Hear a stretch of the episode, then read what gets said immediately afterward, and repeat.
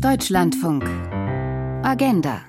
Dazu begrüßt sie Jürgen Wiebeke, heute zu Gast an einem Ort, an dem Menschen lernen sollen, sich in einem Beruf zu bewähren, der viel Sicherheit bietet, nämlich den Beamtenstatus, aber auch ganz viel Unsicherheit, nämlich ständig neue Herausforderungen im Schulalltag. Wir sind zu Gast in Hamburg im Landesinstitut für Lehrerbildung. Hier wird auch der pädagogische Nachwuchs nach dem Studium willkommen geheißen. Und wer hier heute den Vorbereitungsdienst beginnt, der in den meisten anderen Bundesländern Referendariat heißt, wird bei bestandenem Examen hinterher mutmaßlich mit Kusshand von den Schulen begrüßt, weil der Lehrermangel längst überall spürbar ist und sich künftig zu einem gewaltigen Problem aufbauen dürfte. Ähm, alle Bundesländer sind davon betroffen und was auf sie zukommen wird, wollen wir heute erfahren. Und auch welchen Weg Hamburg geht, vor allem aber, wie man den Beruf der Lehrerin, des Lehrers attraktiver gestalten kann, um mögliche Nachwuchssorgen zu beheben. Wir möchten auch Ihre Anmerkungen dazu im Laufe der Sendung aufgreifen und lade dazu ein, dass Sie sich an unserem kostenfreien Hörertelefon melden unter 00800 4464 4464 00800 4464 4464 oder per Mail an agenda@deutschlandfunk.de. agenda@deutschlandfunk.de. Was tun, um dem Lehrermangel zu begegnen. Ja, wir beginnen aber mit den schönen Seiten des Berufes, damit wir das nicht vergessen. Antje Friedrich Schröder, mit Ihnen möchte ich mal beginnen. Äh, Sie sind im Vorbereitungsdienst für die Grundschule ja, und genau. werden hoffentlich schon sich an einen freudigen Moment erinnern können. Im Vorbereitungsdienst, meinen Sie? Ähm, tatsächlich ähm, war ich vorher auch schon als Vertretungslehrerin tätig und da gibt es natürlich sehr viele schöne Momente, der, die einem immer wieder zeigen, wie sinnhaft dieser Job einfach ist und wie sehr der einen letztlich auch erfüllt. Die Arbeit mit den Kindern, mit den Menschen, das ist, genau, da gibt es unzählige Momente, glaube ich. In Interessant, dass Sie zuerst über Sinnhaftigkeit gesprochen haben. War es das, was Sie dann auch ähm, hat entscheiden lassen, diesen Weg zu gehen? Ja, ich glaube, das ist äh, das, was den Job für mich am meisten mit ausmacht. Ähm, die Sinnhaftigkeit eben, dass ich, also es ist ein sehr erfüllender Beruf in, in meinen Augen, ähm, der, mit dem eben diese Sinnhaftigkeit einhergeht, der, also ich kann mir nichts Sinnhafteres vorstellen eigentlich, als Bildung mitzugestalten und irgendwie da äh, Bildungswege auch zu beeinflussen und zu begleiten. Mhm. Ich habe natürlich mit Ihnen dreien, also wir haben heute drei Lehrerinnen und Lehrer im Vorbereitungsdienst, also im Referendariat, mit allen vorher telefoniert. Jochen Bomm, Sie sind äh, in der Sonderpädagogik unterwegs und bei Ihnen hatte ich den Eindruck, ähm, Sie sind der Weltmeister in Sachen Euphorie. Ja, ich ähm, bin tatsächlich sehr motiviert. Äh, direkt nach dem Studium habe ich ähm, an einer Grundschule gearbeitet, bin dort fast äh, für zwei Jahre einem Lehrauftrag nachgegangen und ähm, bin dort auch als Sonderpädagoge tätig gewesen, habe aber auch äh, im Deutschunterricht vertreten ganz viel. Und für mich ist einfach äh, der Beruf des Sonderpädagogens ähm, insofern wichtig, weil ich die Herausforderung brauche. Das heißt, ich brauche keine Kinder, die ständig Ja und Amen sagen, sondern auch mal äh, Krawall machen und äh, Verhaltensauffälligkeiten beispielsweise aufweisen. Genau das ist mein Ding. Krawall und Verhaltensauffälligkeiten. Sie sagen jetzt genau die Dinge, die äh, für viele Ihrer Kolleginnen und Kollegen, die schon lange im Job sind, so erschöpfend sind.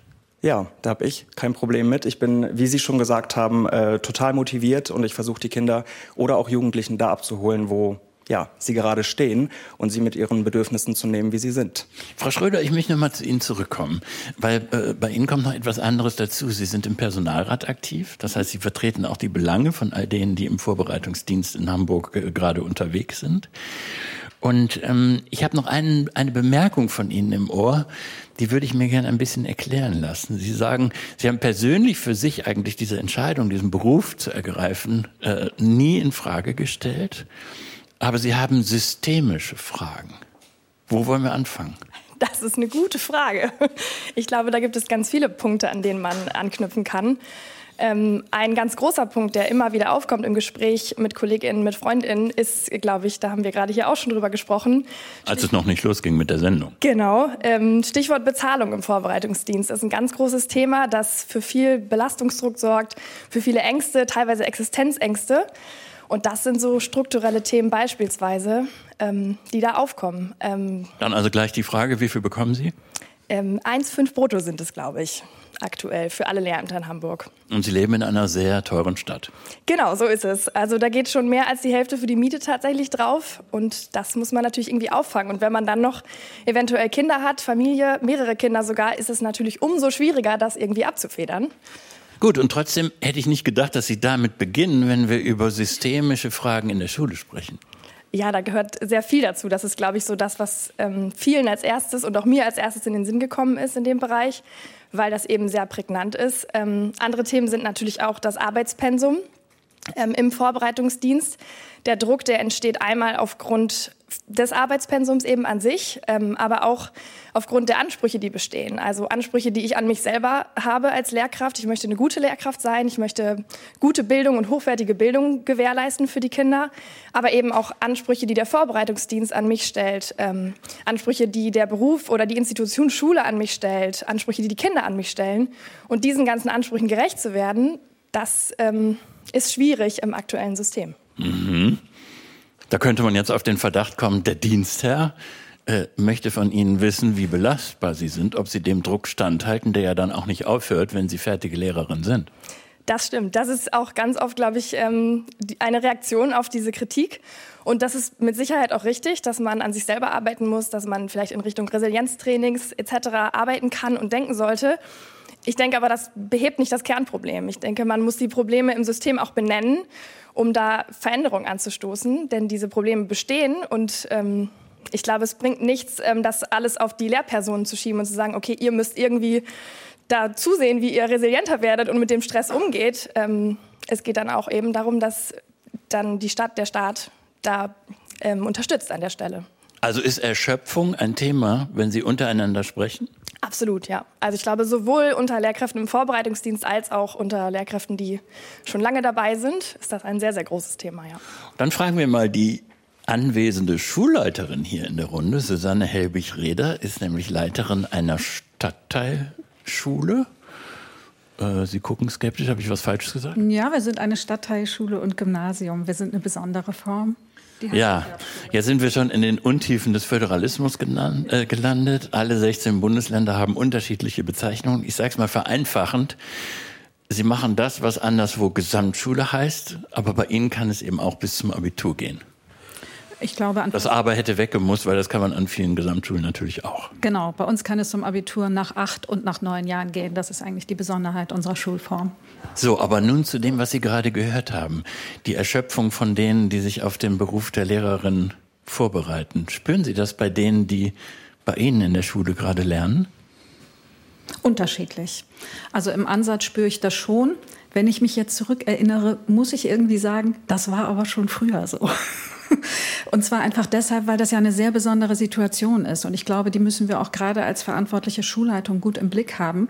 Das sind junge Menschen, die in der Regel ja schon mit einer herausragenden Qualifikation kommen. Die haben abgeschlossenen, ein abgeschlossenes Masterstudium, äh, die haben Praktika hinter sich und die gehen jetzt nochmal in eine Situation, in der sie quasi wie von vorn Lernende äh, sich fühlen und äh, auch unter Beobachtung und Bewertung stehen, was so sein muss, was in Ordnung ist.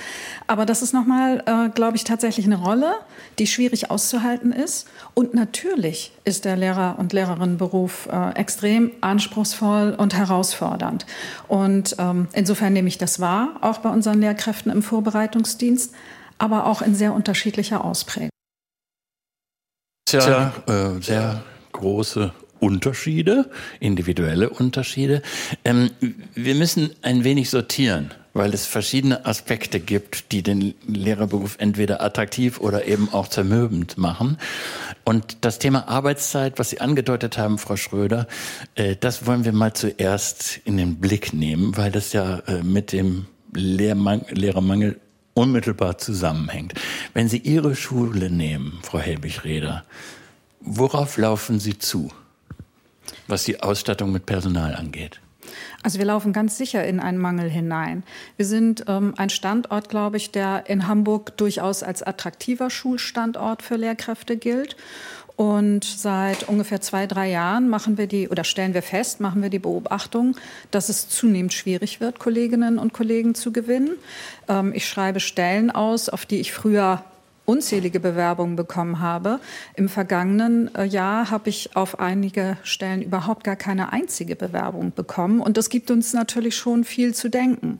Und äh, wir versuchen kreativ zu sein ähm, um Personal zu finden und zu rekrutieren. Also zum einen natürlich die Bindungskraft der Schule hochzuhalten, dass möglichst wenige gehen. Also dass die einzelne besondere Schule überzeugt, dass man dorthin geht und nicht in eine andere. Ja, natürlich. Ne? Durch unser Profil weiter attraktiv zu sein, auch durchaus in Konkurrenz natürlich mit anderen Schulen, was ja systemisch gesehen auch zumindest mal äh, diskutabel ist. Also wie gesagt, die Bindungskraft erhöhen, viel auszubilden. Wir sind tatsächlich eine Schule. Also wir haben, glaube ich, im Moment 16 Lehrkräfte im Vorbereitungsdienst. Das ist nicht wenig. Die müssen ja auch betreut und begleitet werden. Das wollen wir gut machen. Aber das ist für uns eigentlich der Weg, junge, qualifizierte, engagierte Menschen an unsere Schule zu binden. Ähm, wir haben auch draußen schon gesprochen. Wir gehen auch manchmal irgendwie unkonventionelle Wege. Also ich habe als Beispiel geschildert, irgendwie vor einem Jahr oder so, habe ich abends nachts auf der Straße einfach gehört, wie sich junge Menschen über die Schulsuche fürs Referendariat unterhielten. Und ich habe eigentlich immer meine Visitenkarten dabei. Und dann, äh, dann gehe ich rein ins Gespräch, spreche die Menschen an, ne? meldet euch. Also als ein Beispiel. Es gibt aber natürlich auch andere Wege. Aber damit ist ja klar, die Schulen stehen untereinander auch in Konkurrenz um die knappen Kräfte. Äh, vielleicht sollten wir es mal hochrechnen auf die Situation in Hamburg. Äh, Thorsten Altenburg-Hack ist äh, Schul Landesschulrat, so heißt das, genau.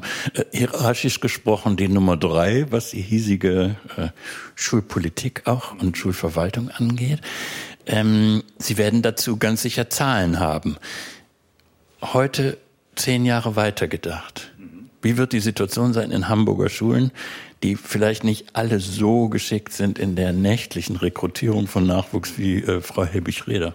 Ja, vielen Dank. Besser als heute. Das hat verschiedene Gründe. Wir haben den besser als heute? Ja, die wird besser in zehn Jahren auf jeden Fall. Das ist eine demografische Frage. Wir haben momentan die Menschen, die unter 30 sind, das sind 750 bis 780.000 Menschen. Die Menschen, die jetzt in Ruhestand gehen, da ist ein Geburtenjahr über eine Million. Das ist eine demografische Frage. Es gehen viel mehr in Ruhestand, als es junge Menschen überhaupt im Jahr gibt. Wir bilden momentan so viele Lehrkräfte im Vorbereitungsdienst aus wie noch nie, 1350. Wir kamen von 810. Also das, was wir tun können, nämlich junge Lehrkräfte ausbilden, haben wir noch mal um 45 Prozent ausgebaut.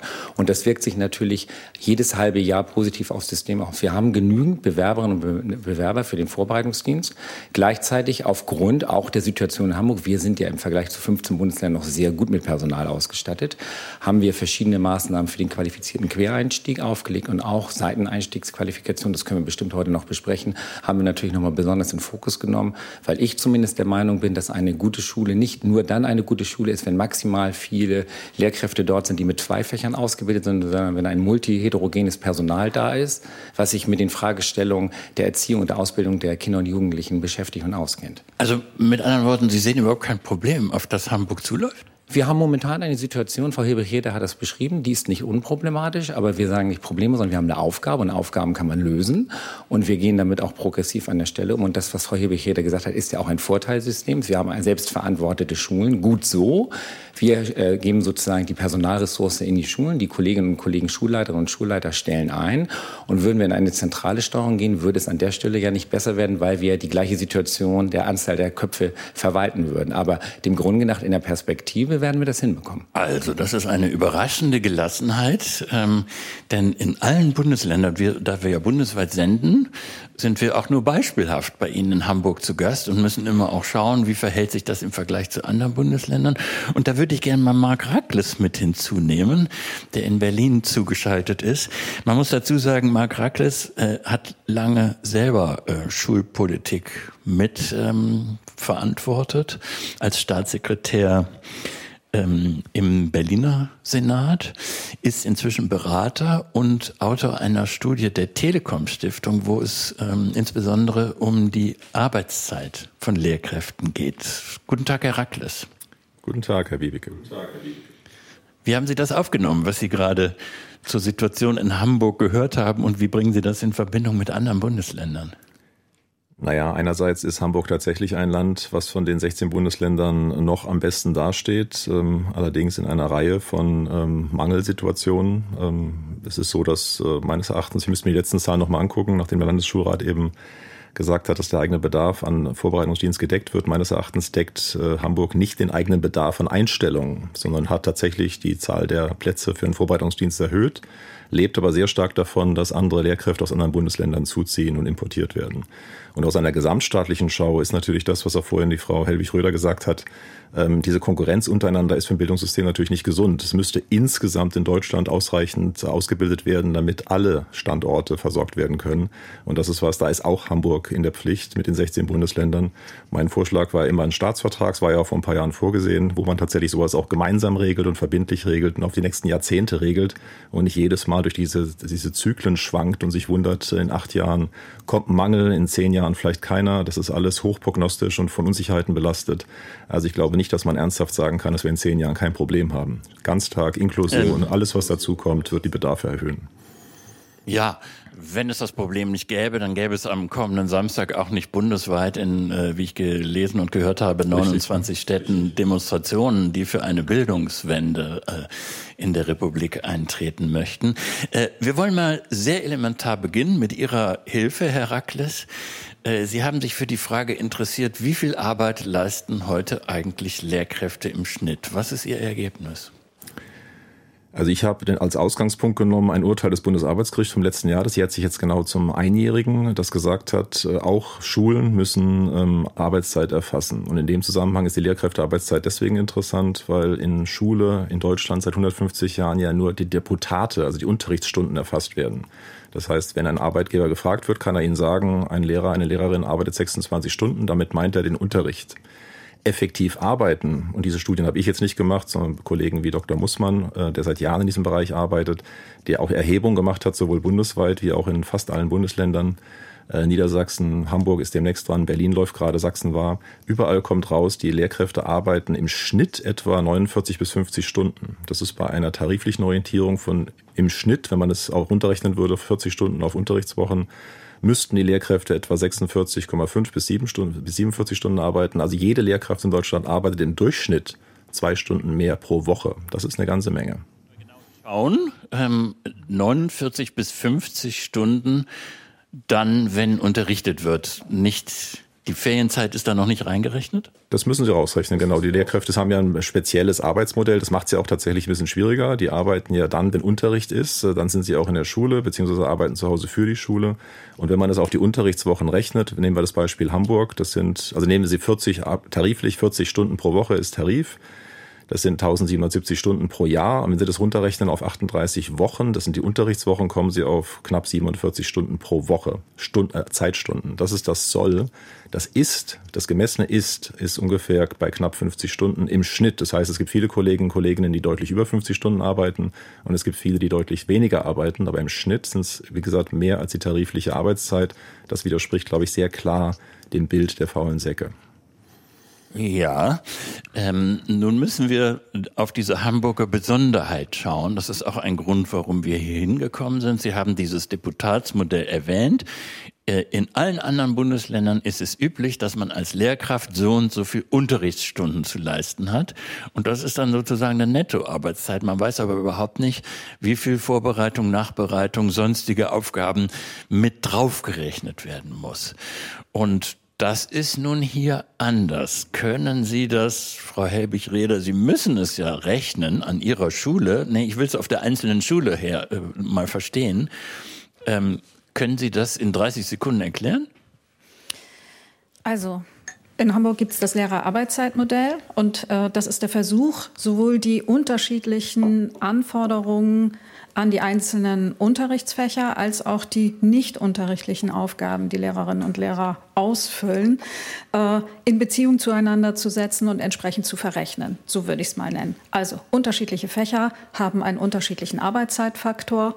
Äh, die berühmte Sportstunde und eben Klausurenfächer, das ist das Beispiel. Und die Deutschstunde in der Oberstufe beispielsweise, die unterscheiden sich voneinander. Ähm, dann gibt es äh, Arbeitszeiten, die festgelegt sind für Klassenlehrerinnen-Tätigkeiten beispielsweise, für die Übernahme von Fachvertretungen oder anderen heraus, herausragenden Aufgaben in der Schule. Und daraus setzt sich dann dieses Gesamt 100 Prozent Deputat von knapp 47 äh, Wochenstunden zusammen. Und ähm, es ist der Versuch, sozusagen die einzelnen Arbeitspakete äh, realistisch zu bewerten, auch in ihrer Unterschiedlichkeit und sie abzubilden über die Arbeitszeit. Das ist jetzt die kurze Antwort in der Theorie. Mhm. Das heißt, jede Lehrkraft hat bei Ihnen äh, einen wahrscheinlich kompliziert zu lesenden Aufgabenzettel. Absolut. Also das ist tatsächlich eine große Herausforderung, ein großer Anspruch in der Regel an die stellvertretenden Schulleitungen, die nämlich die sogenannten Arbeitszeitkonten berechnen. Und die gehen ja bis in die 0,1 äh, Arbeitsstundenberechnung hinein. Und jede Lehrkraft hat da einen außerordentlich individuellen äh, Arbeiten, Arbeitszeitkontostand. Ach so, das heißt, es werden tatsächlich auch individuelle Stundenzettel ja, äh, ausgefüllt. Ja, natürlich, natürlich. Und äh, daraus dann wirklich die Arbeitszeiten zu berechnen, das ist schon hochgradig anspruchsvoll. Richtig, für jeden einzeln und individuell. Gut, jetzt haben Sie gesagt, das ist einerseits anspruchsvoll und es ist zweitens ein Versuch. Sind denn äh, aus Ihrer Perspektive betrachtet die Verhältnisse gerechter geworden? Also Hamburg macht das ja schon ganz lange. Ich gucke jetzt mal Herrn Altenburg an. 20 Jahre, ne? 2004 oder 2003 äh, hat das begonnen. Ähm, ich glaube, ähm, ich glaube, dass das erfolgreich ist, grundsätzlich dass sich in den vergangenen 20 Jahren, ich sag mal, der Workload äh, und die Aufgaben an sich stark verändert haben und es sicherlich eine Überprüfung irgendwie notwendig wäre, das steht äh, für mich außer Frage. Der Ansatz, nämlich anzuerkennen, dass es ein Unterschied in der Arbeit, im Arbeitsumfang ist, ähm, ob ich einen Oberstufenkurs 25, mit 25 Schülerinnen im Fach Deutsch zum Abitur führe und entsprechend Klausuren korrigiere oder Lektüren vorbereite. Oder ob ich vielleicht eine Sportstunde, die ich übrigens auch sehr anspruchsvoll finde, weil es ja. anstrengend ist in der Turnhalle. Wir machen den Rest nach den Nachrichten. Jetzt haben die Anwesenden im Vorbereitungsdienst Gelegenheit, darüber nachzudenken. Und Sie auch. 00800 4464 4464 ist unsere Nummer.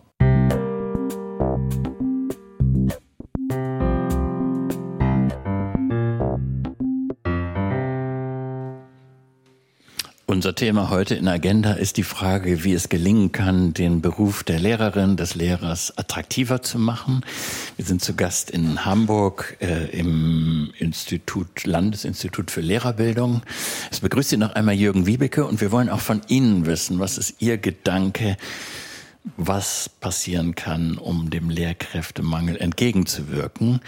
Das wollen wir nachher aufgreifen. Deswegen nochmal die Nummer unseres kostenfreien Hörertelefons 00800 4464 4464 oder eine Mail an agenda.deutschlandfunk.de. Wir hatten gerade gehört, Versuch eines neuen Arbeitszeitmodells, was so neu gar nicht mehr ist. Genau, das wird seit 20 Jahren probiert, ist aber in allen anderen Bundesländern anders. Dort werden nur die unterrichteten Stunden als Maßstab dafür genommen, wie Arbeitszeit in der Schule auszusehen hat.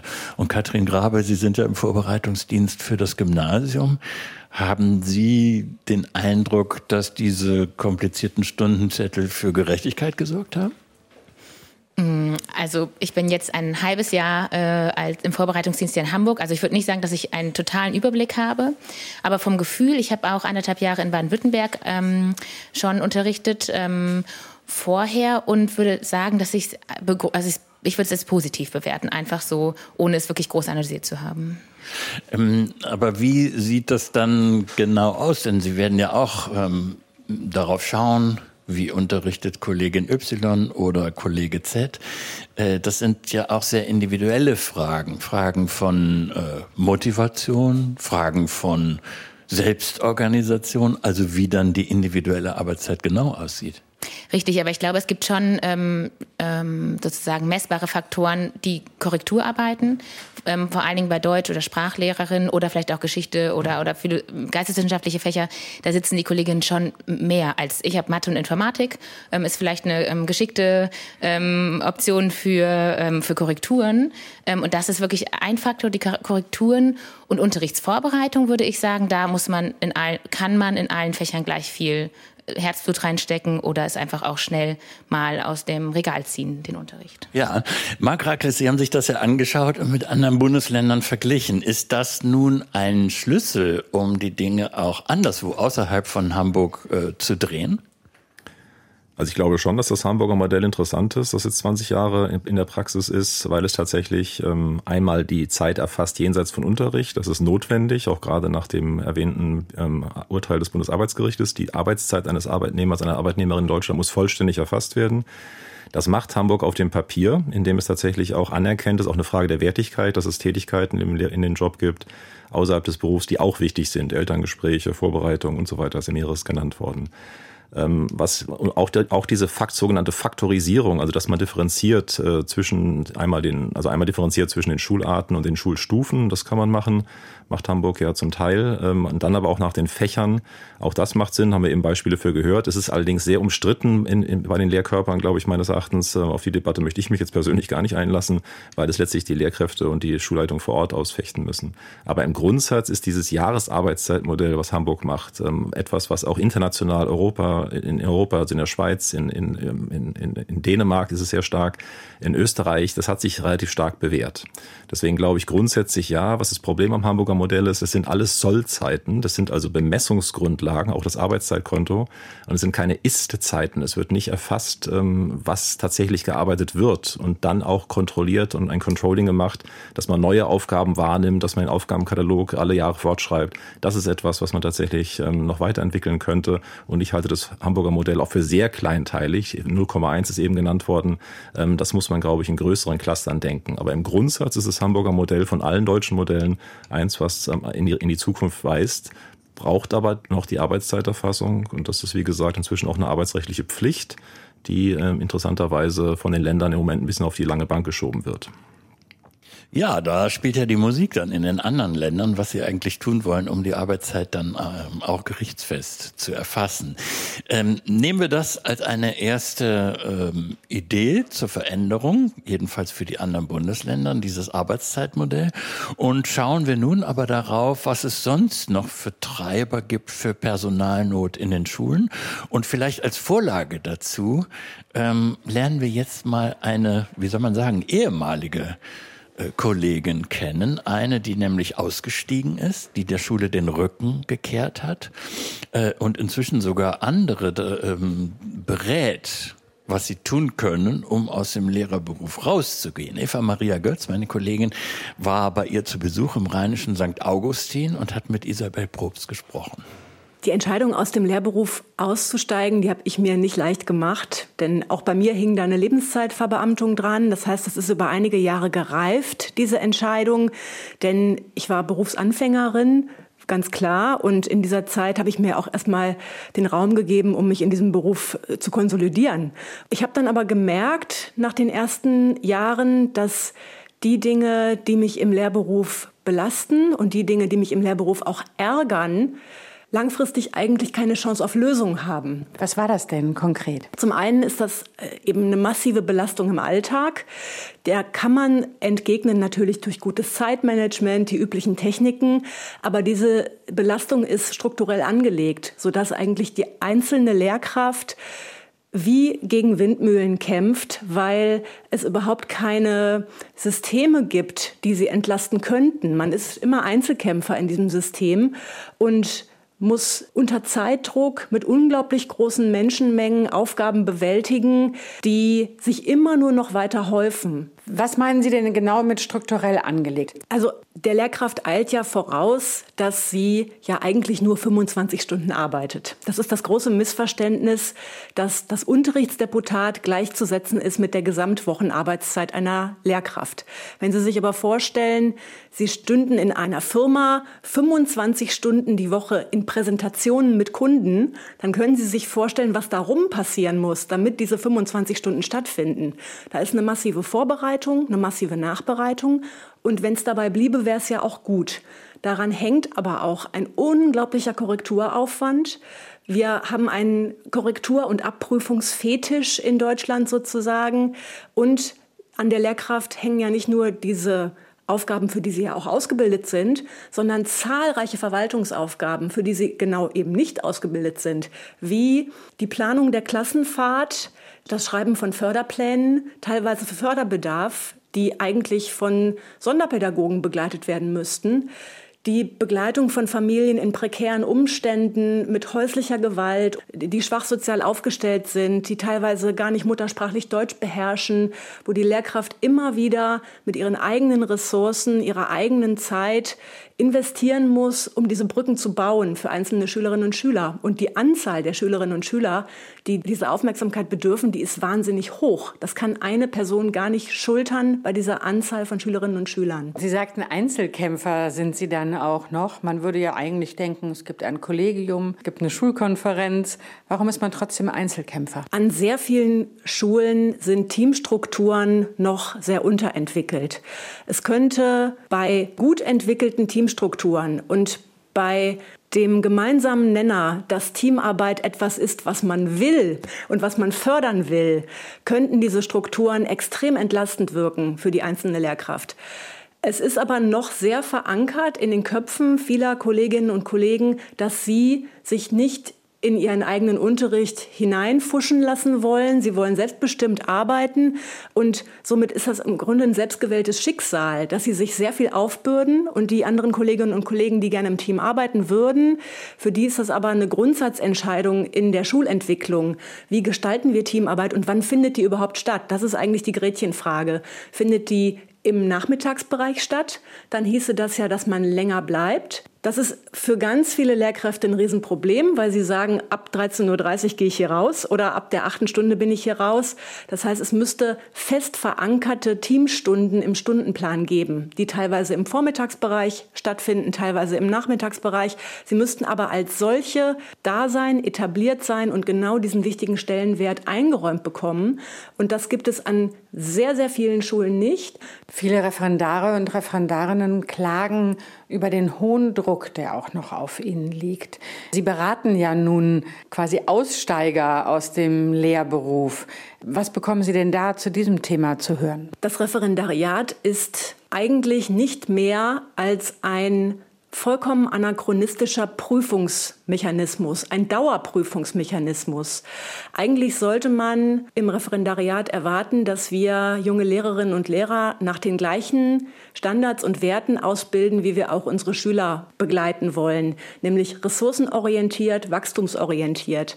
Das Referendariat ist aber vielerorts so gestaltet, dass es nur den Fehler sieht, nur den Mangel sieht mit einer Rotstiftkultur, dass es sich im Grunde direkt Lehrkräfte erzieht, die sehr fehlerängstlich sind. Oft sind das Ideale, an denen man gemessen wird, die einer Normalunterrichtsstunde überhaupt nicht entsprechen, sondern das sind fantastische Konstrukte, in denen sich auch die Ausbilderinnen und Ausbilder selber Bauchpinseln, muss man sagen. Das ist oftmals noch so. Und dementsprechend werden Referendarinnen und Referendare sehr aufgerieben in ständigen Prüfungen und gleichzeitig aber missbraucht für Vertretungsunterricht, für den sie noch gar nicht ausgebildet sind. Ja, soweit äh, Gedanken einer ehemaligen Lehrerin. Ähm, Herr Altenburg-Hack, ich habe gesehen, Sie hatten Mühe, dem zuzuhören. Sie waren genervt. Warum? Naja, ich finde das schon sehr interessant. Ähm, ich kenne die Kollegin nicht persönlich, äh, wie sie zu diesen scheinbar validen Aussagen als Individuum kommt. Sie ist ja eine Lehrerin, die individuelle Erfahrungen gemacht hat, die sie dazu gebracht haben, den Lehrerinnenberuf nicht mehr auszuüben. Das ist völlig in Ordnung an der Stelle. Aber sie leitet ja auf das Gesamtsystem an Frau Hilbig-Reder, die ja auch mal vier Jahre lang selbst hier in Leitung Lehrerkräfte ausgebildet hat in Hamburg. Also da würden wir viele Dinge, die da eben gesagt wurden, so nicht unterschreiben. Fängt mal damit an. Das würde mich doch stark wundern, wenn wir jetzt hier nebenan eine der Hamburger Schulen besuchen. Und das würde ich für alle 350 50 Hamburger Schulen in Anspruch nehmen, dass die Kolleginnen und Kollegen dort Einzelkämpfer und Einzelkämpfer sind. Das haben wir nun lange hinter uns gelassen und Strukturen angelegt, wo wir zumindest die Möglichkeit geben. Wenn ich natürlich als Lehrkraft entscheide, ich möchte Dinge auch alleine tun, kann ich sie ja nicht verpflichten, als Leitung das zu tun. Aber es ist gleichwohl bis hin zu digitalen Formaten Lernmanagementsystem Hamburg, dass wir kooperativ arbeiten können und eben die an den Stellen, wo individuelle Belastung zu stark auftritt, Unterrichte gemeinsam vorbereiten. Da haben sich, glaube ich, in den letzten 15 Jahren eine ganze Menge Dinge getan. Das kann ja auch die Schule Schulleiterin, die das vor Ort tagtäglich erlebt und mit ihrem Kollegium gestaltet, auch vielleicht nochmal unterstreichen. Auf jeden Fall kann sie das, die Schulleiterin. Und ähm, die Frage ist nur, ob ob Sie das auch immer mitkriegen, wenn Ihre Lehrkräfte vielleicht auch solche Ausstiegsgedanken haben und manchmal so zermürbt sind, dass sie sich überlegen, wie, wie ist der Weg hinaus? Ich kann nicht beschwören, dass ich es immer mitbekomme. Aber ich würde für uns schon in Anspruch nehmen, dass wir grundsätzlich eine Personalpolitik betreiben, äh, die geprägt ist von Wertschätzung und Ressourcenorientierung, weil das ja so ein Begriff war, der eben auch in den Beitrag fiel. Und ähm, das für uns auch ein ganz äh, wichtiges Prinzip, dass der Kommunikation, des Kontakts und auch der Transparenz ist. Also ich habe solche Gespräche schon geführt und ich bin froh darüber, dass ich das tun kann, dass meine Lehrkräfte mit mir darüber sprechen, wenn es ihnen nicht gut geht und dass wir in der Lage sind, individuelle Lösungen zu finden. Und das ist ja, wir sprachen eben darüber, dieses Arbeitszeitmodell ist typisch Hamburg, das System oder Prinzip äh, der selbstverwalteten Schule eben auch. Das heißt, ich als Schulleiterin habe Gestaltungsspielräume, habe Ressourcenspielräume, ich entscheide, ähm, wenn ein Schwerpunkt in meiner schulischen Entwicklung sein soll, dass wir Teamstrukturen stärken, dann gebe ich da eben Ressource rein. Aber da brauche ich jetzt ein Beispiel, um zu verstehen, ja. wie Sie dann auch in einer konkreten Not helfen können. Naja, ähm, Hamburg hat eine Reihe von Unterstützersystemen. Wir sind ja hier im Landesinstitut, da könnte man einfach mal anfangen. Hier im Landesinstitut gibt es eine große Abteilung zum Thema Beratung. Ähm, das ein vielfältiges Angebot oder die ein vielfältiges Angebot bereithält. Das wäre so, so ein Baustein, den ich den Kollegen und Kolleginnen anbieten kann. Manchmal befinden sie sich aber auch eher in akuten Krisensituationen, die bestimmte Dinge besonders schwer machen. So, und dann schauen wir, können wir etwas ändern am konkreten Unterrichtseinsatz beispielsweise? Ne? Können wir Aufgaben verteilen? Können wir Aufgaben wegnehmen, neu definieren? Das können wir machen als selbstverwaltete Schule.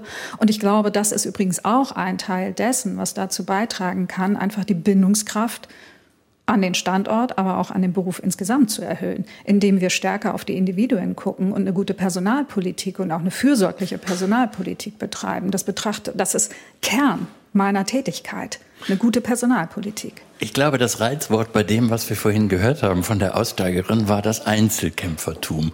Und da würde mich dann auch Ihre Perspektive interessieren als die äh, Lehrerinnen und Lehrer in, im Referendariat. Äh, Frau Grabe, wollen Sie mal beginnen, was Sie beobachten? Gibt es Einzelkämpfertum oder ist das wirklich ein Thema der Vergangenheit? Mm, also mir ist aufgefallen, ähm, ich, bin der Quereinsteigerin und äh, bin von einem IT-Unternehmen ins Lehrerzimmer sozusagen gekommen, Lehrkräftezimmer sagen wir heute. Und ähm, wenn ich irgendwie Hilfe brauchte, waren immer Leute da, die mir geholfen haben. Das war wirklich, das habe ich meinen Freundinnen zu Hause immer erzählt. Es ist krass, was da für Leute arbeiten. Es gibt ein, zwei, ein paar Ausnahmen, die vielleicht ein bisschen anders dicken, aber die meisten Leute ist wirklich ähm, es ist Hilfsbereitschaft ist da. Ähm, auch Unterrichtsmaterial wird geteilt, wenn man fragt.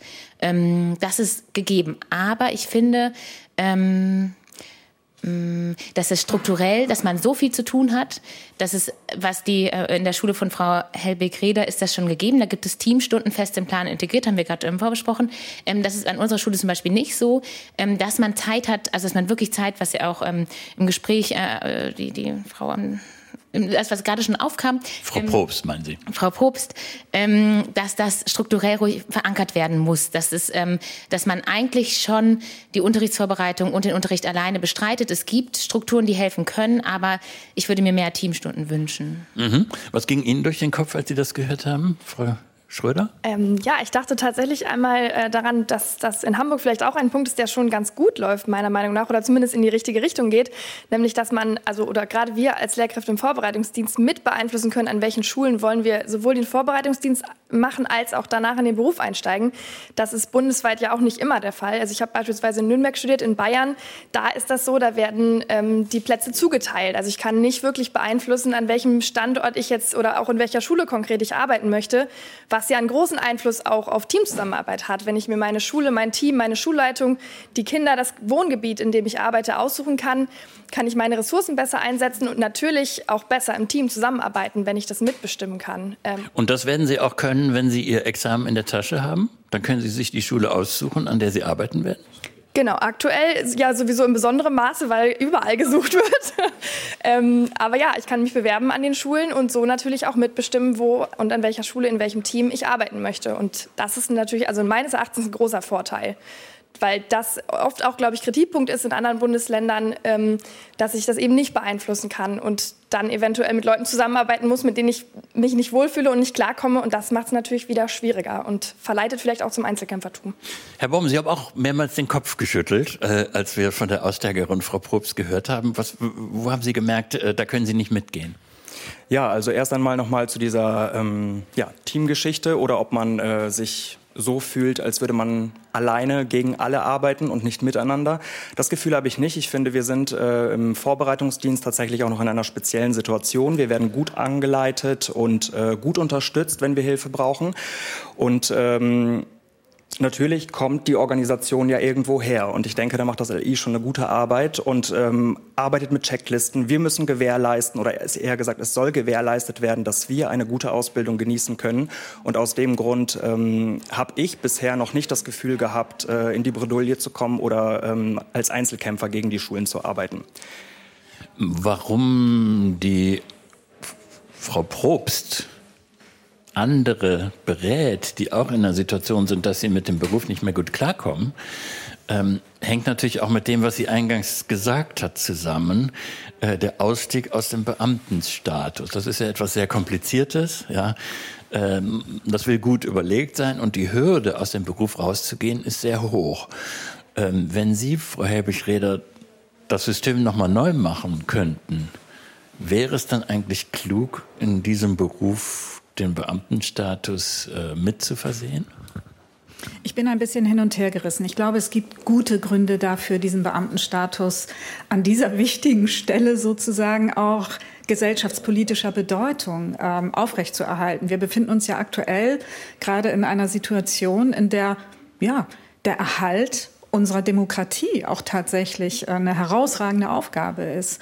Und Kollegen und Kolleginnen darauf zu verpflichten, Ne? Zu sagen, ähm, ich habe eine gewisse, ich habe eine Bindung an, an Demokratie, an dieses System. Und ich fühle mich auch dazu verpflichtet, das äh, loyal zu vertreten. Das finde ich schon irgendwie bedeutsam. Wir sprechen darüber viel gerade in der Schule, weil wir das gerade als herausragende Aufgabe auch wahrnehmen. Ähm, und ich muss dazu sagen, das, Beamt, das klingt jetzt ein bisschen so aus anderen Beiträgen, als sei das so ein Haupt, ähm, so als sei das die Hauptzug- oder Sogkraft, das Beamtentum, um Lehrkraft zu werden. Das erlebe ich so nicht. Also ich erlebe schon, dass viele sich freuen, wenn sie die Urkunde bekommen. Äh, ich bin verbeamtet auf Lebenszeit. Aber ich erlebe nur in wenigen Fällen, dass mir das der Treiber zu sein scheint. Und ich würde es für mich selber auch nicht in Anspruch nehmen. Ich bin mir meines Privilegs bewusst. Ähm, aber das war nie der Treiber. Ja, aber Sie werden sich auch daran erinnern, als wir beide zum ersten Mal telefoniert haben, haben wir auch über den Punkt Sicherheitsversprechen gesprochen. Ja, ist das eigentlich klug, Menschen anzuziehen, die berufliche Sicherheit auch durch Beamtentum wünschen? Und wie verhält sich das eigentlich zu den vielen, vielen Unsicherheiten, die zum Joballtag gehören? Das ist, da klopft doch was auseinander. Naja, da bin ich gar nicht so sicher, weil ich erlebe, das Ringen darum, sowas wie Kontinuität zu schaffen und Sicherheit zu geben, ist ja auch zentral im Moment. Und ähm, dass wir das als Schule ein Stück weit gewährleisten können, auch über das Beamtentum, finde ich schon nicht unbedeutsam. Und vielleicht klingt ja so ein bisschen in Ihrer Frage an, was macht man denn mit denen, die im Beamtentum auf Lebenszeit sind, aber vielleicht gar nicht so geeignet. Und ich habe es jetzt nicht gesagt, nee, Sie haben es gesagt. Ich, ich habe es jetzt gesagt, ich spüre es ja zwischen den Zeilen. Das gibt es auch, die Kollegen und Kolleginnen gibt es auch. In meiner persönlichen Erfahrung zu einem verschwindend zu einem geringen Prozentsatz. Und ähm, da würde ich mir tatsächlich an der einen oder anderen Stelle manchmal wünschen, dass wir da etwas mehr Möglichkeit oder Spielraum haben, ähm, dass diese Kollegen und Kolleginnen andere Aufgaben wahrnehmen, als Schülerinnen und Schüler zu unterrichten. Also das gibt es, aber meine Erfahrung ist überhaupt nicht, dass das etwas ist, was den Schulalltag prägen würde. Kollegen und Kolleginnen, die auf Krampf festhalten an ihrem Beamtenstatus, obwohl sie diesen Job überhaupt nicht mehr ertragen oder auch nicht gut machen. Herr Altenburg-Hack, Sie wollten etwas anmerken. Ja, vielen Dank. Ich habe vorhin mit Herrn Baum darüber gesprochen, die Frage des äh, Beamtentums. Wir machen das in Hamburg seit einigen Jahren so, dass wir die Lehrkräfte im Vorbereitungsdienst am 1.2. oder am 1.8. in unser Hamburger Rathaus in den großen Festsaal einladen. Wir machen eine große Vereidigungsfeier, eine sehr schöne förmliche Veranstaltung. Ich habe gerade noch mal bei dem jungen Kollegen nachgefragt, der das gut in Erinnerung hat jetzt aus dem August und auch die Kolleginnen haben das ja miterlebt. Das ist uns ganz wichtig, dass wir den jungen Menschen oder teilweise auch nicht so jungen Menschen noch mal die Gelegenheit geben, das auch noch mal zu reflektieren. Zusammen wird auch die Vereidigung vorgenommen. Wir händigen die Urkunden aus. Uns ist das schon wichtig, diese Bindung herzustellen. Wir haben ja gerade im letzten Schritt auch alle Grundschullehrkräfte in der Besoldung in Hamburg angehoben, sodass wir sie den Gymnasiallehrkräften komplett gleichgestellt haben. Die verdienen das Gleiche jetzt in Hamburg. Das ist ja auch eine Frage der Wertschätzung. Ich möchte mich in einem Satz noch an Frau Hebig-Rede anschließen. In dieser doch äh, schwierigen Lebensumwelt, in der man sich in einer Demokratie wie Deutschland befindet, halte ich es für notwendig, es ist eine hoheitliche Aufgabe, Bildung vorzunehmen. Und da wollen wir natürlich Menschen haben, die diese Aufgabe auch in dieser Form wahrnehmen können und wollen und diese Sicherheit im Hintergrund auch haben. Wir sammeln weiterhin Treiber von Personalmangel und wenn man sich mit den Treibern auseinandersetzt und an denen arbeitet und schraubt, könnte es ja vielleicht anders aussehen, wenn es um die Attraktivität des Berufes geht. Dann wäre der nächste Punkt die Frage der Anerkennung, der gesellschaftlichen Anerkennung. Hm, Sie nicken sofort, Frau Grabe, weil Sie wissen, was gemeint ist. Naja, ich glaube, es klang gerade schon an, dass ähm, viele Bekannte von mir, Freundinnen, ähm, wissen gar nicht, wie viel Lehrerinnen arbeiten. Das, das erste Arbeitszeit und Aufwand wird unterschätzt, ist mein, einfach mein erster Gedanke. Und der zweite wäre dann, ja, was Sie überhaupt für Kommentare zu hören bekommen haben, als Sie erzählt haben, ja, Sie werden in den Lehrerinnenberuf gehen. Mm, da würde ich also es ist interessant. Ich, in Deutschland ist glaube ich, also so wie ich das wahrnehme, eher anerkannt, Lehrerin zu sein. Ähm, in anderen Ländern gibt es auch ähm, äh, Kommentare. Ich habe einen Freund, der ist Iraner. Ähm, da äh, gehen die, die Leute als werden Lehrerinnen, die nicht ähm, es in der Wirtschaft oder in der Wissenschaft schaffen. So, also jetzt mal als Kontrastbeispiel. Aber hier, ich in Deutschland habe ich das Gefühl, ach, das sind die Beamten und die Lehrer. Das ist ein guter Job. So, meine Oma hätte sich gefreut. So. Ja, Ihre Oma. Aber ist das noch? Würden Sie das teilen, was Sie jetzt gehört haben, zur Anerkennung, gesellschaftlichen Anerkennung? Wir müssen ein bisschen auf die Uhr gucken. Ja, ähm, familiär definitiv, nicht nur die Oma. Es freuen sich alle für mich, dass ich Lehrer äh, werde oder Lehrer ja, geworden bin, wie auch immer. Das Ding ist allerdings äh, bei Freunden oder bei Bekannten oder Menschen, die man gerade erst kennenlernt, dass man ähm, ja da doch schon oft noch aneckt. Du hast ständig Ferien, du ähm, hast bis 13 Uhr deine Arbeitszeiten und ich kann mir nicht vorstellen, dass du großartig an Vorbereitungen äh, zu erledigen hast für deinen Job. Genau. Und äh, das ist schon das, was einem echt sauer aufstößt. Mhm. Können wir verstehen und können nach den Nachrichten den Gedanken nochmal aufgreifen. Wie steht es um die gesellschaftliche Anerkennung und wie kann man daran arbeiten? Was muss überhaupt geschehen? Letzte Gelegenheit für Sie, wenn Sie nachher aufgegriffen werden wollen mit dem, was Sie anzumerken haben. 00800 4464 4464 oder agenda.deutschlandfunk.de. Deutschlandfunk. Deutschlandfunk. Agenda.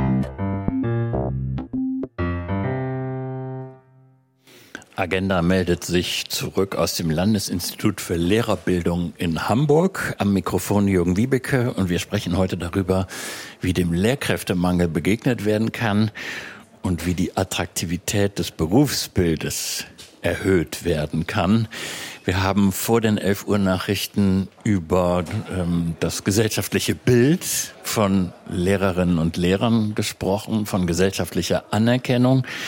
Mark Rakeles hat in Berlin zugehört. Er war selber Staatssekretär im Bildungssenat und ist jetzt als Berater in Fragen des Schulumbaus aktiv. Herr Rakeles, wie haben Sie es wahrgenommen? Also ich habe bisher wahrgenommen, dass Menschen wie Herr Bohm oder Frau Schröder oder Frau Grabe ähm, durch ihre Motivation und durch ihr klares Bekenntnis zu diesem tollen Job ähm, ähm, dem Ganzen einen richtig guten Dienst machen, weil die negative Presseberichterstattung in Deutschland und dieses sehr defizitorientierte ähm, Debattieren über Schule, Bildung, Lehrkräfte, Arbeitsplätze natürlich auch dazu führt, dass Berufsanfänger sich äh, dreimal überlegen werden, ob sie in so einen Beruf einsteigen wollen. Und ich glaube, der entscheidende Punkt, dass diese Attraktivität wirklich steigt, ist das, was die Aussteigerin in Anführungsstrichen vorhin gesagt hat, aber auch eingangs gesagt wurde, das hat auch Frau Schröder betont, die Frage des Arbeitspensums, der wahrgenommenen Arbeitslast, wenn die sich nicht perspektivisch senkt, Und das kostet am Ende der Kette auch Stellen. Deswegen ist diese Frage der Bedarfsplanung durchaus relevant, auch für die Attraktivität wenn die sich nicht senkt, diese Arbeitslast, die im System drin ist, in Schule drin steckt, ähm, diese neuen Aufgaben, die schwierigeren Schüler und Schülerinnen, gestern kam eine neue Studie raus, die die Verhaltensauffälligkeiten nochmal deutlich gestiegen hat, die Herausforderungen im Bereich der Inklusion und so weiter. Wenn das äh, nicht ähm, tatsächlich dem auch nicht begegnet wird, dann wird dieser Job, glaube ich, seinen Reiz verlieren, weil die Leute sich nicht 40, 50 Jahre lang aufbrauchen können, egal in welchem Status, als Beamte, Beamtin oder als äh, Angestellte. Und ich glaube, es ist kein Zufall das muss man vielleicht noch am Rande sagen, da bin ich gleich fertig. Ähm, in Hamburg ähm, ist ja bei allem, was gut läuft, die Teilzeitquote die höchste in ganz Deutschland. Und dieses Verhalten, in Teilzeit zu gehen, ist ja zum Teil auch ein Ruf äh, danach, dass ich meinen Job nicht in Vollzeit leisten kann, nach den Standards, die ich mir selbst setze. Äh, und da muss man, glaube ich, drehen. Und am Ende des, wie gesagt, am Ende der Debatte redet man immer darüber, dass man mehr Leute ins System bekommen muss. Ja, äh, wir können ja noch mal die Schrauben benennen, an denen in vielen Bundesländern gerade gedreht wird, um, um dem Mangel zu begegnen. Ein Weg, äh, einen Weg haben Sie angedeutet, nämlich, dass man die Teilzeitquote versucht zu verringern. Ein zweiter Weg wäre die verstärkte Anwerbung von, von Seiteneinsteigerinnen, Quereinsteigern. Ähm, ein dritter Weg wäre die Erhöhung des Stundendeputats, über das wir vorhin gesprochen haben. Ähm, Ihr Vorschlag, und den sollten Sie jetzt vielleicht uns kurz erklären, wäre, dass man verstärkt trennt zwischen pädagogischen Aufgaben in der Schule und nicht pädagogischen Aufgaben. Ja, das ist ein Aspekt, der wird auch nicht alle Probleme lösen, aber es ist tatsächlich so, dass diese wertvolle Ressource Lehrkräftearbeitszeit ähm, für Sachen benutzt wird, ob das IT-Wart ist, IT-Betreuung oder ähm, Pausenaufsicht. Äh, man kann da vieles in, in, anderen Ländern machen, das Schulassistenzen, IT-Warte, ähm, die die IT-Sache übernehmen oder eben Verwaltungs-, bürokratische Entlastung. Es gibt sehr viel was unter allgemeiner und sonstiger Tätigkeit läuft, die nicht unmittelbar pädagogisch ist und wo es keine Gründe gibt, dass das Lehrkräfte machen. Dazu müsste man, das wird nicht billiger zwingend, weil man neue Professionen in die Schule holen muss. Herr Altenburg-Haag sprach ja vorhin von multiprofessionellen Teams und neuen Professionen. Und das sollte man systematisch einsetzen, um eben die wertvolle Lehrkräftearbeitszeit dann auch darauf zu konzentrieren, nämlich Unterrichts-, unterrichtsnahe Tätigkeiten ähm, in den Fokus zu nehmen. Frau Hebbig-Reder, haben Sie solche Kräfte schon in der Schule? Ja, das haben wir schon seit relativ langer Zeit, weil wir in Hamburg ja die Möglichkeit haben, ähm, ich sage mal, Lehrerstundendeputate umzuwandeln äh, um andere Professionen an die Schule zu holen. Also ich sage mal Beispiele. Ich habe eine Bibliothekarin, ich habe eine Verwaltungsleitung gehabt, die hat uns gerade verlassen leider. Ähm, ich habe ähm, einen Medienassistenten, der unser Netzwerk und unsere IT betreut. Das sind so Beispiele für, für Professionen, die an der einen oder anderen Stelle Tätigkeiten übernehmen, die früher eben noch über, durch Lehrkräfte ähm, ausgeführt wurden. Also knapp gesprochen, ähm, wenn Sie eine Stelle jetzt nicht mit einer Lehrkraft besetzen könnten, dann bekommen Sie das Geld, um es anderweitig ähm, organisieren zu können. Richtig. Also für nicht besetzte äh, Lehrkräftestellen bekommen wir finanzielle Mittel oder eben die Möglichkeit, die Stunden direkt umzuwandeln in Ausschreibung für andere Professionen. Mhm. Herr Altenburg-Hack? Also wir statten ja unsere Hamburger Schulen mit 103,6 Prozent Personal aus, damit 100 Prozent Besetzung auf jeden Fall erreicht wird. Und ähm, das ist ein ganz wichtiges Argument, was Herr Rackles dort an der Stelle gebracht hat, dass wir eben darauf schauen, dass wir multiprofessionell in den Schulen arbeiten. Wir haben an einer großen Schule wie der Heinrich Herz mit sicherlich über 200 Beschäftigten, ist das schon lange ein Thema und ähm, wir gehen diesen Weg weiter. Die Verwaltungsleitungen sind angesprochen. Weit über 50 hamburgische Schulen haben deutlich besser dotierte Verwaltungsleitungen, die äh, die Bürokräfte dort unterstützen. Und natürlich ist es notwendig, um die Lehrerinnen und Lehrer in ihrer Profession wirksam werden zu lassen, sie von anderen Aufgaben dort, wo es möglich ist, zu entlassen. Letzter Satz. Durch die Zuweisung von Geld, wenn eine Stelle nicht besetzt wird, hat eben eine Schulleiterin, ein Schulleiter die Möglichkeit, diese in andere Berufsgruppen umzulenken und diese Person auch bei uns möglichst dauerhaft zu beschäftigen. Machen wir das mal nach Ihrer Beobachtung, Frau Schröder, vielleicht Sie. Ähm, an welcher Stelle in der Grundschule, in der Sie arbeiten, solche nicht pädagogischen äh, Aufgaben übernommen werden könnten? Ähm ich arbeite ja tatsächlich in der Grund- und Stadtteilschule. Ich kann natürlich jetzt nur aus meiner Perspektive als LIV sprechen. Ähm, LIV? Äh, Lehrkraft im Vorbereitungsdienst, Entschuldigung. ähm, ja, das sind, glaube ich, so Verwaltungstätigkeiten, die da auf jeden Fall gesplittet werden können. Ähm, ich glaube aber auch, ich glaube, das ist ein sehr guter Ansatz, dass man das ähm, gewissermaßen trennt und äh, gerade in der Hinsicht vielleicht auch entlastet. Ich glaube aber, es ähm, darf auch nicht aus, aus den Augen verloren werden, in den Unterricht selbst hinein zu zoomen und da nochmal hinaufzuschauen, ähm, wie sich die gesellschaftlichen Bedingungen, die Schülerschaft auch einfach verändert hat und wie man dem gerecht werden kann. Denn am Ende des Tages geht es ja vor allem oder sollte es in erster Linie darum gehen, den Kindern irgendwie gerecht zu werden und denen irgendwie hochwertige Bildung zu gewährleisten. Und zwar allen und nicht nur denen, die der breiten Masse irgendwie vermeintlich entsprechen, sondern eben auch denen, die besonderen Vorderbedarf oder Förderbedarf haben. Und die kommen, glaube ich, im aktuellen System zu kurz oft. Wir wollen unsere Anwesenheit im Landesinstitut für Lehrerbildung und Schulentwicklung, heißt es übrigens vollständig, das sage ich jetzt zum ersten Mal, äh, auch nutzen, um äh, mal ein Stimmungsbild zu schaffen. Denn während wir hier diskutieren, gibt es, äh, ich glaube, ein paar Etagen höher eine Zusammenkunft von äh, über 100 ähm, Grundschulleitern und Leiterinnen. Und Eva Maria Götz äh, wollte mal horchen, was denn eigentlich die Fragen und Probleme sind, die im Moment in den Hamburger Grundschulen ähm, besprochen werden müssen. Wie gelingt es uns, die Seiteneinsteiger, Quereinsteiger gut in das System einzubinden, sie in ihrer neuen Berufung ähm, ja, fit zu machen, nicht nur über Fortbildung, sondern auch innerhalb äh, im Haus der Schule? Wie können wir sie täglich unterstützen? Ich glaube, das Thema Personalentwicklung wird noch eine große Rolle spielen, weil wir sehr junge Kollegien haben, wo natürlich auch viele junge Frauen sind, die irgendwann Mutter werden müssen, die dann eben jeweils ersetzt werden müssen. Das heißt, es wird uns in den nächsten Jahren beschäftigen, immer wieder neue Leute zu integrieren. Und gleichzeitig verändert sich die Arbeit in der Grundschule, in dem eben immer mehr Kinder integriert werden müssen aus geflüchteten Familien, die zum Teil sehr belastet sind. Hamburg baut sehr viel und wir müssen gut kommunizieren mit den Bauträgern. Was sind die pädagogischen Bedarfe? Was kann umgesetzt werden? Das ist ein großes Thema in Hamburg. Ich denke, wir sind ganz gut aufgestellt in Hamburg, auch dadurch, dass wir die selbstverantwortete Schule haben. Und insofern haben wir als Schulleitung natürlich auch ähm, andere organisatorische Möglichkeiten, auch was die Personalsteuerung angeht. Also für meine Schule gilt klar, dass so viele, viele Kinder auf den Hamburger Schulmarkt drängen, dass wir alle das gar nicht mehr wirklich beherrschen können uns ist vor allem die Chancengleichheit in der Bildung, also Bildungsgerechtigkeit. Absolut. In gewissen Stadtteilen kommt man gar nicht dagegen an, mit die Voraussetzungen, mit denen Kinder in Schule kommen, in Grundschule, aufzuholen wieder. Genug Personal zu finden, ist äh, im Moment das Wichtigste. Ne?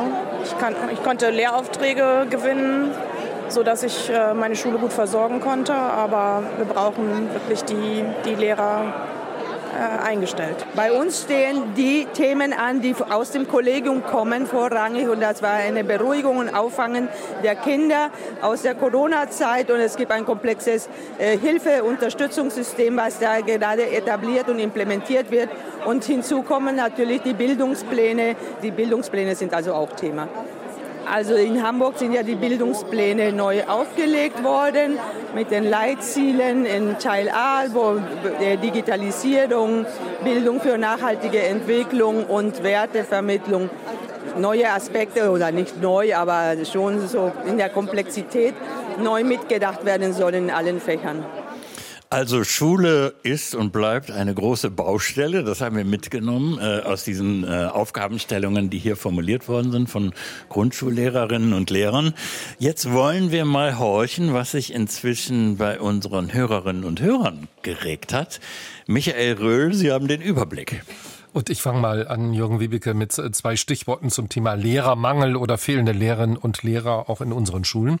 Und zwar eine Einzelerfahrung. Referendariat vor zwei Jahren in Rheinland-Pfalz gemacht, mit 1,2 abgeschlossen, anschließend Bewerbung an den Schulen. Und es hieß, bei uns im Land in Rheinland-Pfalz gibt es überhaupt gar keinen Mangel. Wir haben sogar zu viele Bewerber.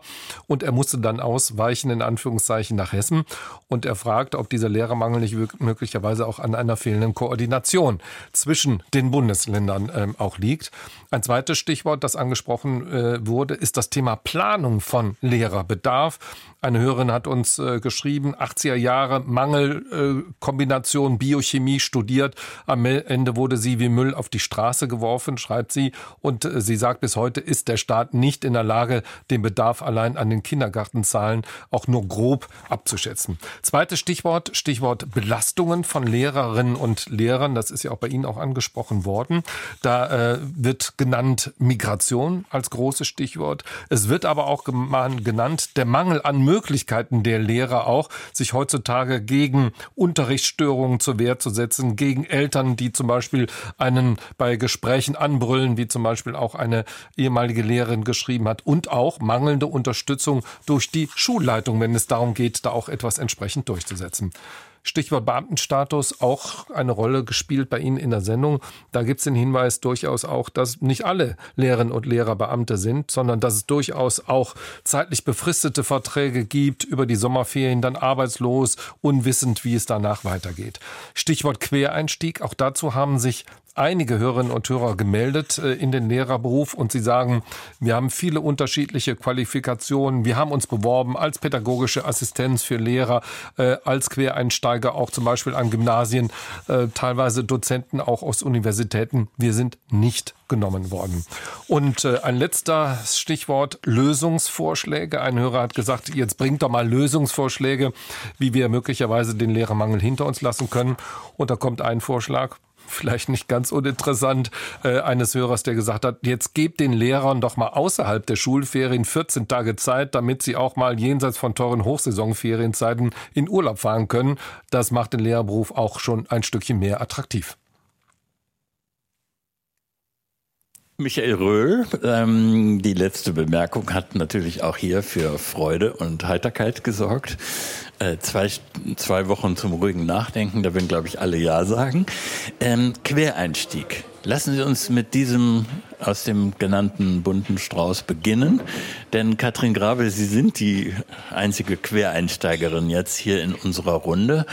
Ähm, und vor allem, das können wir verknüpfen, Sie haben in Baden-Württemberg Erfahrungen gesammelt mit, ähm, ja, wie nannte sich das, befristeten Verträgen. Lehrauftrag heißt es ja, genau. Lehraufträgen, genau. Ähm, hatten Sie den Eindruck, dass Sie als Quereinsteigerin gewollt sind, äh, willkommen sind? Gibt es den roten Teppich für Sie? Also ich würde sagen Föderalismus. In Baden-Württemberg ähm, hätte ich als ähm, Fachlehrkraft oder so in der Art heißt das, ähm, einsteigen können. Da wäre ich dann auch verbeamtet worden, wenn ich da eine Zusatzausbildung gemacht hätte über, jetzt muss ich lügen, ich glaube, ähm, auf jeden Fall eine kürzere Zeit, das ist Referendariat oder der Vorbereitungsdienst. Und dann hätte ich da aber weniger verdient. Also äh, eine kleinere Artzahl gehabt. In ähm, Hamburg war die Möglichkeit, wenn man das Ma den Master hat, ähm, den ganz normalen Vorbereitungsdienst zu machen. Und das war ein Grund für mich, nach Hamburg zu gehen. Und ähm, da war es dann nicht so, also da konnte man, äh, musste ich ein Bewerbungsgespräch führen und ähm, man kriegt zwei, man macht den ganz normalen Vorbereitungsdienst mit. Ich finde, der ist sehr intensiv und sehr aber auch gut. Äh, man lernt wirklich das Lehrerhandwerk, also was ich wirklich als man lernt wirklich Stück für Stück, wie das alles funktioniert mit dem Unterrichten. Mm, als, man muss allerdings als Quereinsteigerin schon sich viel auch selbst aneignen. Es gibt zwar zwei Kurse, die sind ein bisschen kurz, ähm, Zusatzkurse. Ähm, ja, es ist viel Arbeit und macht aber auch viel Spaß. Gut, aber wir müssen Ihre Situation noch mal verstehen. Sie haben einen Bachelor, Sie haben einen Master, Sie sind äh, Fachfrau für Mathe und Informatik. Also begehrter kann man fachlich eigentlich gar nicht sein. Äh, und Sie gehen jetzt trotzdem diesen Weg des Referendariates. Dann sind Sie eigentlich in dem Moment, wo Sie das Examen, das zweite Examen in der Tasche haben, äh, an diesem Tag werden Sie aufhören, eine Quereinsteigerin zu sein. Ja, richtig. Und in anderen Ländern wäre es anders gelaufen? Genau, zum Beispiel in Niedersachsen hätte ich nachstudieren müssen. Da hätten die, ähm, oder in Baden-Württemberg hätte ich nur, wäre ich nur eine Fachlehrerin, die dann nicht ähm, keine normale Lehrerin sozusagen dort ist. Also es sind allen, also in vielen Ländern unterschiedlich. Ja. Sie drei im Vorbereitungsdienst, Sie sind jetzt an einer konkreten Schule. Ist sie da als Quereinsteigerin äh, die Exotin oder gibt es an den Schulen auch noch andere Quereinsteiger? Was ist Ihre Erfahrung, Herr Baum? Naja, bei uns an der Schule äh, wäre es wahrscheinlich noch so, weil bei uns an der Schule natürlich nur ausgebildete Sonderpädagogen tätig sind und ähm, es eine reine Förderschule ist, so gesehen. Ne? Genau, und das ähm, wäre jetzt erstmal das dazu. Genau. Und bei Ihnen in der Grundschule, Frau Schröder? Ähm, bei uns gibt es tatsächlich auch sehr viele LehrauftragsnehmerInnen, die sowohl QuereinsteigerInnen sind, als auch ähm, StudentInnen, die sich noch was dazu verdienen wollen neben dem Studium und da eben schon einen Lehrauftrag angenommen haben. Gut, aber das heißt auch, da knirscht es. Da ist die Personalnot so groß, dass man äh, auf diese Kräfte zurückgreifen muss. Auf jeden Fall, ja. Das würde ich schon so sagen. Also Quereinsteigerinnen und Quereinsteiger sind für uns am Ende des Vorbereitungsdienstes 100 Prozent vollwertige Lehrkräfte. Die Menschen stellen wir gerne. 48 zum 1. August von 430 sind Quereinsteiger, Quereinsteiger. Ich nehme an, das werden mehr Kolleginnen und Kollegen wie Frau Grabe werden, die wir natürlich sehr gern unter den gleichen Bedingungen hier einstellen und die am Ende ja nicht mehr zu unterscheiden sind von allen anderen Kolleginnen und Kollegen in Hamburg. Das ist der Weg, den wir gehen. Ich muss noch einen Satz sagen zu Herrn Rackles vorhin. Morgen und übermorgen wird gerade der KMK-Schulausschuss sein, dessen Mitglied ich ja für Hamburg bin. Also Kultusministerkonferenz. Ja, und da ist natürlich ein Thema und da will ich Herrn Rackles zustimmen. Die Länder müssen sich schon noch mal mal zusammentun und sagen, wir müssen, das ist eine bundesweite Aufgabe. Ich finde, ein Kind in Thüringen oder ein Jugendlicher in Rheinland-Pfalz hat genau das gleiche Anrecht auf eine qualifizierte Schulausbildung wie eine Schülerin und Schüler in Hamburg. Also das ist eine ländergemeinsame Sache, wo wir auch vorsichtig sein müssen, dass wir nicht zu starkes Kannibalisieren untereinander betreiben. Ja, Sie sagen das aus der Position äh, des Starken heraus, weil wir vorhin ja gehört haben, dass Hamburg als attraktive Stadt äh, natürlich Menschen aufsaugt, die anderswo vielleicht weniger gern arbeiten und leben möchten. Also insofern, mh, mm, wenn es einen Transfer gäbe, dann würden Sie nicht das halten, was Sie im Moment haben. Aber ich möchte äh, da niemanden zu nahe treten. Ich kann mir auch vorstellen, dass es eine ganze Menge Menschen gibt, gerade in den Jahren nach diesen doch sehr anstrengenden und anspruchsvollen Corona-Jahren, die vielleicht auch mal darüber nachdenken, will ich in einer Großstadt leben oder will ich auch woanders leben? Und ähm, da gibt es ja sehr individuelle Gründe und ich habe beide davon. Ich bin ein Mensch, der aus dem Flächenland kommt ursprünglich und im Stadtstaat arbeitet und beides hat seine Attraktivität. Und ich glaube, das ist eine Frage des Umfeldes. Gleichzeitig ist es natürlich auch eine Frage der Struktur. Also wir müssen darüber sprechen, das wurde vorhin gesagt, Bildungsstaatsvertrag. Also nimmt eine Kommune, nimmt ein Ministerium seine Aufgabe auch wirklich wahr. Wir haben den Vorteil, wir sind Schulträger und Ministerium gleichzeitig als einziges Bundesland. Wir haben eine unmittelbare Steuerung an der Stelle und können natürlich Dinge einfacher und anders verändern als ein Flächenland oder auch andere Stadtstaaten, wo ja die Zuständigkeiten teilweise sehr ungeklärt sind. Und da müssen natürlich die Aufgaben erledigt werden. Aber wir haben ja vorhin gehört, dass es auch Konkurrenz der Schulen untereinander gibt, äh, wie man Personal rekrutiert.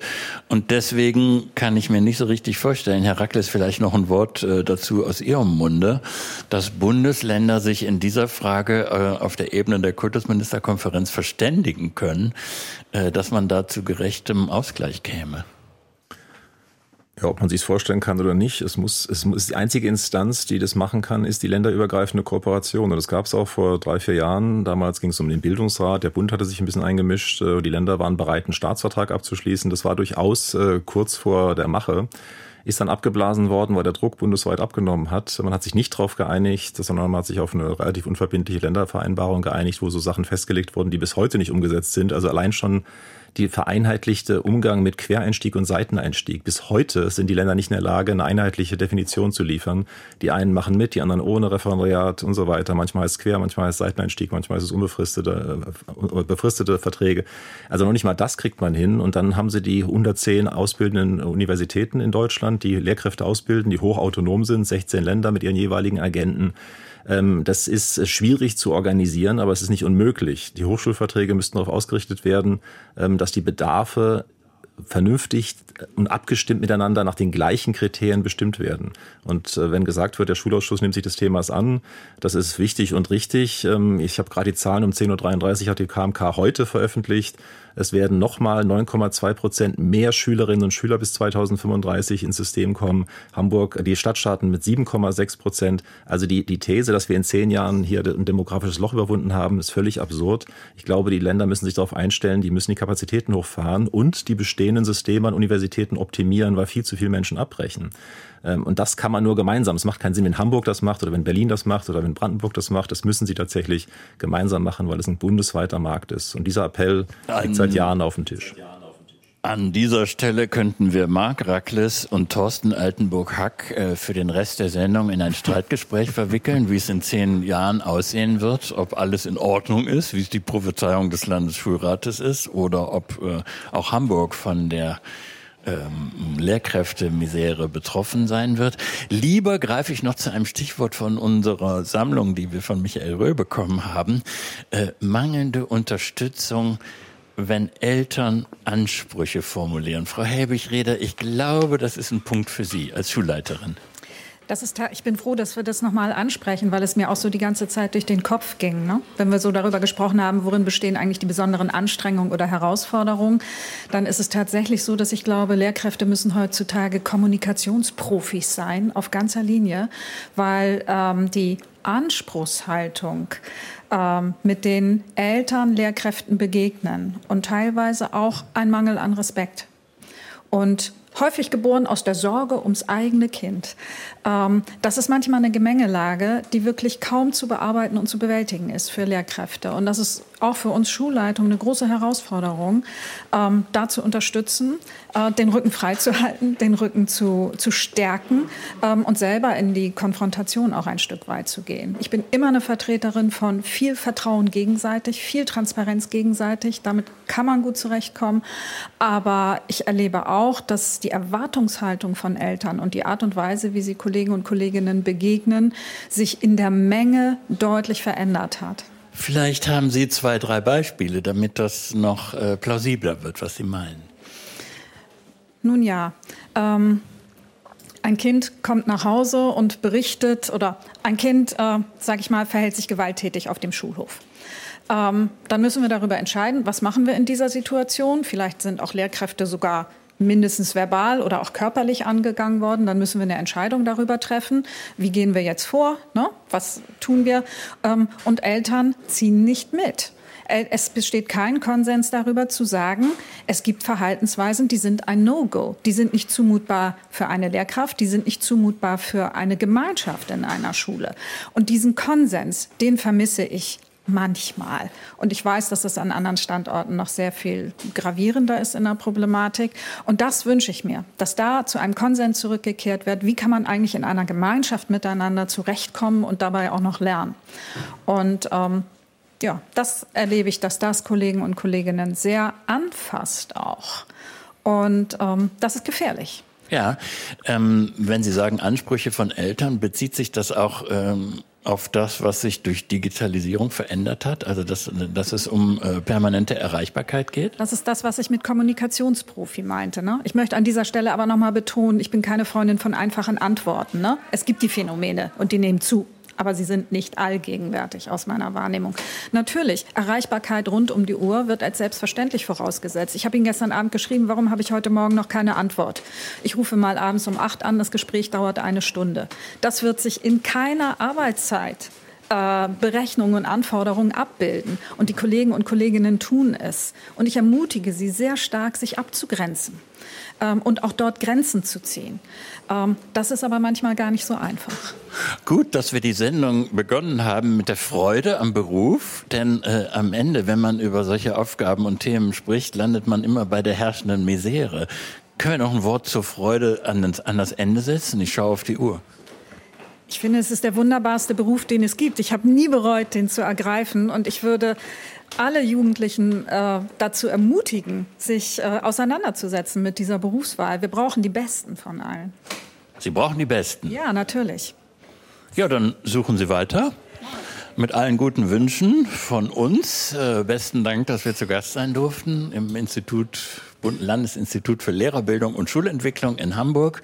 Mein Name ist Jürgen Wiebeke. Ganz herzlichen Dank, dass Sie alle gekommen sind und auf ein anderes Mal. Auf Wiedersehen.